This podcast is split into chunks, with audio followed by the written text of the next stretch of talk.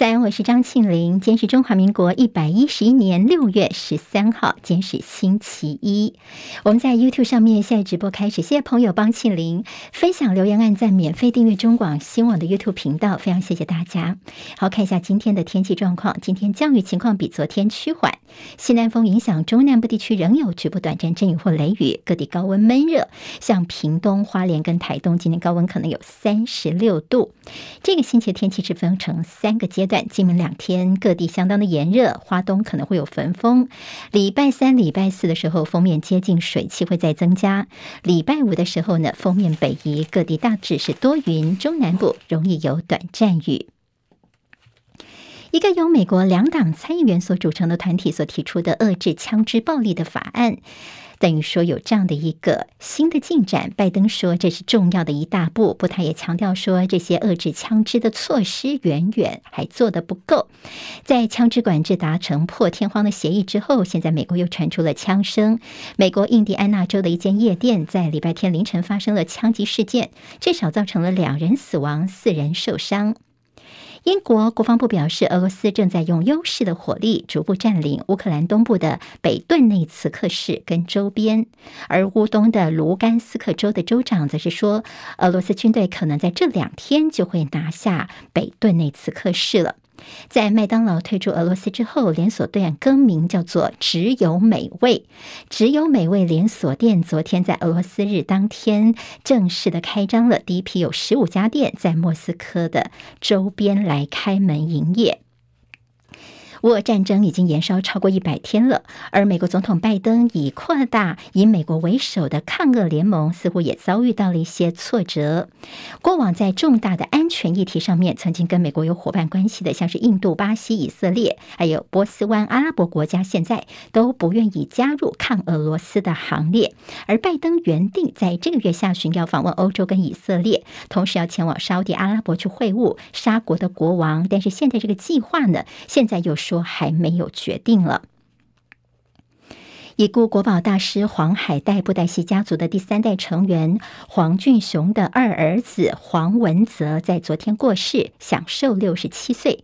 黄文泽为超过上千的布袋戏偶配音，为素还真他发声了三十年，尤其是非常经典。他对于素还真这个角色的一个配音还有诠释，也是深留在大家的心中。国民党立院党团说愿意协助恩恩爸爸，就是中和两岁童哦，因为染疫而这奏事的这个小朋友的爸爸。现在呢，国民党团说他们要帮恩恩爸爸对于一九二二的不作为申请国赔，在立法院开议之后，也会要求成立调阅小组还原事实的真相。不过看到恩恩爸在今天凌晨脸书上面最新发文，他现在说呢，新北消防局的这个翻译给他的译文哦，就是这个逐字稿当中的漏了关键句，叫做没有办法派车要通知一九二二。他说那个时候呢，他是随手在听的时候呢，笔记写下来了，但是没有想到这句话其实是非常的关键哦，可能会影响到当初的送医的判断。所以今天早上十点钟呢，恩恩爸爸说他要再到。新北消防局去重新听下录音档来做确认。台中以南这个星期还是有许多县市是暂停实体课程的，而云林在昨天晚上也加入了。云林县在昨天晚上突然宣布说，这个星期呢，在高中以下的学校今天也是维持远距上课，不要白跑一趟了。接下来进行十分钟早报新闻，我们用十分钟时间快速了解台湾今天的日报重点。谢谢朋友喜欢我的单元，帮我多多的分享给您的朋友，推荐给您的朋友哦。好，我们看看今天的这个新闻焦点，先从《中国时报》头版头条看起好了。今天台湾的报纸对于在新加坡进行三天的香格里拉对话，那么到底这些各国之间的防长有哪些交锋呢？今天都给了蛮多的版面的，像中时的头版头条是大陆的防长魏凤和他的谈话说，胆敢分裂台湾，不惜一战到底哦。好，那么现在不惜一战的这个说法，今天上了标题，但配合的是我们陆委会说，这是藐视国际关系和平原则的宣战行径。魏凤和在香格里拉对话，他发表演说，宣示台湾如果从中国分裂出去的话，中共解放军将会不惜一战、不惜代价，一定会打到底。这是魏凤和在礼拜五的时候跟美国的国防部长奥斯汀会面之后，在三天之内的二度提出相同的警告。我们的陆委会也做出了回应，说对台湾的这种文攻武吓是藐视国际关系和平原则的宣战行径，证明了你北京当局是制造区域严重不安的根源，强调中共企图以武逼统，终将自食恶果。好，那么现在看到说，泽伦斯基乌克兰的总统他在香格里拉会谈当中，他有一个视讯的一个谈话，在这其中呢，似乎也谈到了台湾问题哦，所以有美国媒体就说，泽伦斯基是首度公开声援台湾，这是乌克兰政府成员到目前为止对台湾所发表最坚定的捍卫的一个言论。好，那么这是有个记者的一个写法，他说泽伦斯基呢，他的这个谈话他说呢。国际社会在中国发动攻击之前，要先支持台湾了。这等于是等于是甘冒着跟着中国之间的这种呃微妙的平衡关系的一个打破。那么的泽伦斯基的这个谈话，泽伦斯基他是强调说呢，侵略者不论在哪出现，都要勇敢的面对。亚洲各国呢，不能够等到危机来临才代表台湾展开行动，否则将重蹈欧洲在俄罗斯总统普廷出兵攻打乌克兰的覆辙。好，这是在泽伦斯基在香格里拉会会谈当中，他的一个视讯谈话内容，自由时报今天头版头条呢是说这个呃日本跟大陆的防长的这个会谈哦，好，在这样子的一个两人会面当中呢，日本的岸信夫特别告诉中国说呢，哈台海的和平对国际是非常非常重要的，而《旺报》则是说，在这次香格里拉会谈当中会看到澳洲跟中国大陆的一个外交融冰，怎么说呢？说澳洲的副总理兼他们的国防部长。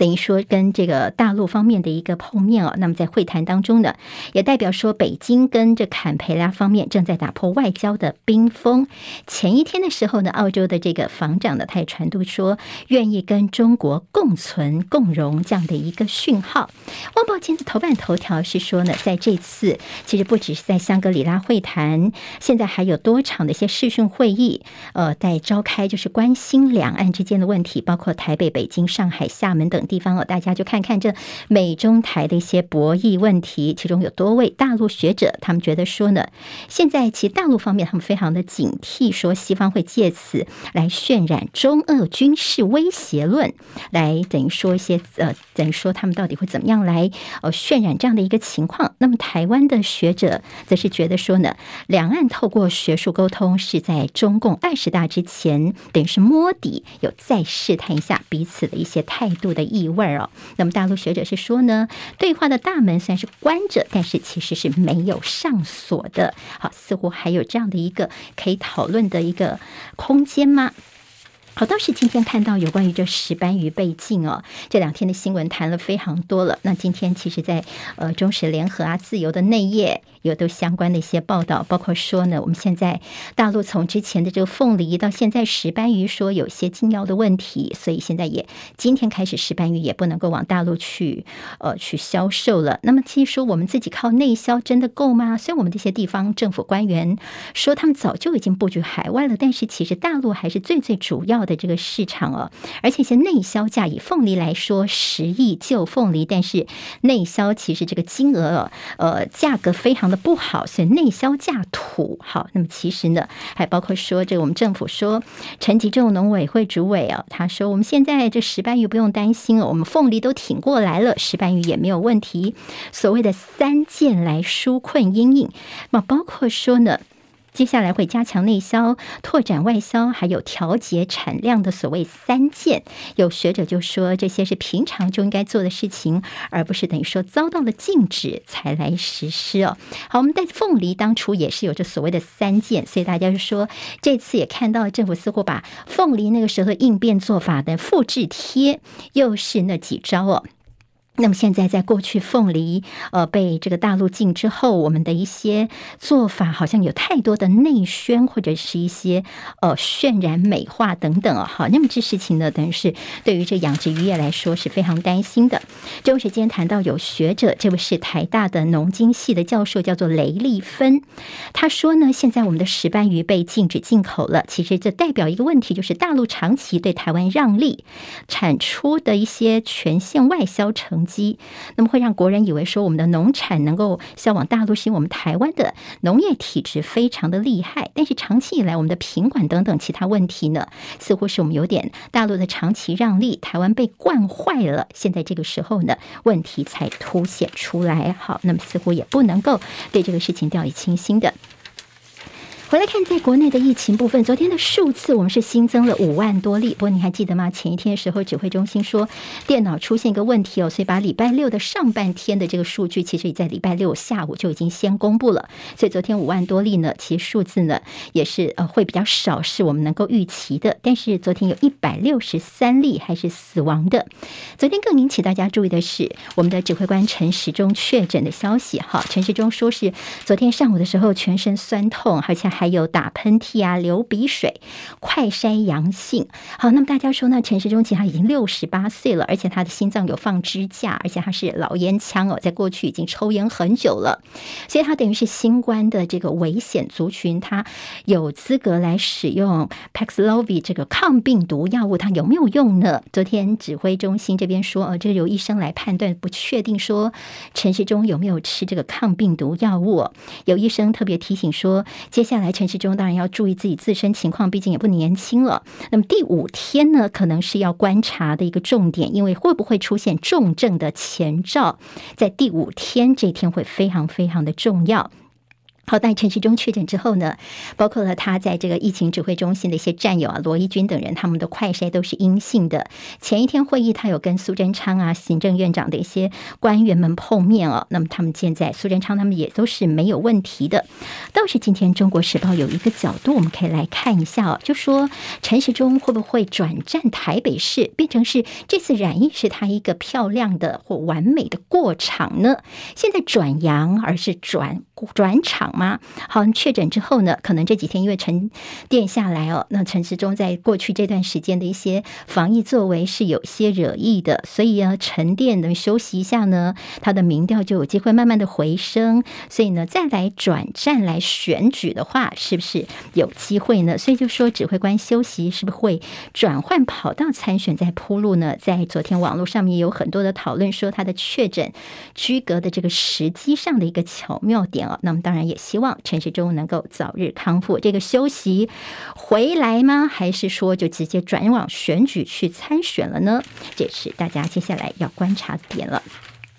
好，礼拜三开始一个比较重要的措施，就是所有的入境旅客的这个检验哦，七加零要变成是三加四了。好，那么在三加四之后呢，我们大概会观察一个月的时间，甚至有说九月之前零加七是有希望的。好，三加四现在要开始，有几个我们要担心的，就是其实在国外，像是呢，欧美现在最近出现了 BA 点四、BA 点五的。变异株这样的一个起来哦，那么得说我们现在的一些边境的检疫是开放了，不排除在三个月之后呢，这 BA 点四、BA 点五可能会在国内来入侵的时候，我们又会有新的一波疫情卷土重来了。好，这个部分大家可能要稍微的留意一下。好，另外就是礼拜三开始呢，三加四之后，很多人已经闷坏了，本来是想要自由行的，想要回来还要关个七天，觉得违和，后来现在想想三加四好像可以接受。受了，所以可能会有人开始就是出游了。但是有些台商呢也开始要回台湾来。但是我们每天入境呢，每周是二点五万人，所以到时候呢，这人数上面要怎么样分配？会不会变成说这个呃出去玩的人要回来，那么很很多的台商可能就回不了家了。好，那么在我们政府会不会有一些配套措施，在一些？人数啊，到底是怎么样来做分配呢？这倒是应该要留意一下的。自由时报今天在头版当中有提到说，在这过去的这段时间哦，好，去年其实我们在疫情的时候看到，跟前年相比较，我们的这门诊量大概减少了有百分之十五，非常的多。今年大家对于疫情哦，对这个病毒好像已经比较了解了，所以等于四五月份的就医人数的降幅大概是去年的一半左右，就是说没有出现这种跳水式的降幅，大家已经开始慢慢的知道怎么跟病毒共存了。联报有提到说，有一个护理师三次确诊了，好说根本就没有什么无敌星星，他等于说一年来是染疫了三次，其中第二、第三次还只间隔了一个月而已，所以他的症状还说一次比一次严重哦，他很担心说自己如果第四度染疫的话，会不会变成是重症患者？好，这所谓的无敌星星哦，大家已经知道没有可能了，千万不要掉以轻心。自由时报今天在头版当中有提到说，这有一个毒贩，他们真的是很夸张哦。这个警方去查的时候，发现哎，桌上有清冠一号，原来这是毒咖啡哦。他们为了要躲避查缉，所以把这个毒咖啡毒品的外包装做成了清冠一号。所以呢，这个想要躲避，但是警方也很聪明，马上就查获了。还有谈到顾立雄率团台美国安高层在下周要进行对话，这个对话的名称叫做。蒙特瑞对话地点在美国的华府附近，由顾立雄来率团。好，那么会有谈到些什么呢？自由时报今天内也提到了，立法院长游其坤说，这个云峰飞弹是可以打到北京的，所以北京在恫吓台湾的时候一定要三思。两大财经报都关注到这个礼拜升息潮的出炉，超级央行周登场，包括美国礼拜四，台湾的央行在礼拜四也会跟进升息哦。那么到底美国会升息两码，还是这个？超乎预期的三码呢？现在大家都剉咧等了。台股备战推演三情境，另外美股的跌势再起，台股今天恐怕会回测月线，投资朋友都要特别留意了。好，我是张庆玲，十分钟早报新闻，我们下次再见喽，谢谢大家，拜拜。今天台湾各日报最重要的新闻都在这里喽，赶快赶快订阅，给我们五星评价，给庆玲最最实质的鼓励吧，谢谢大家哦。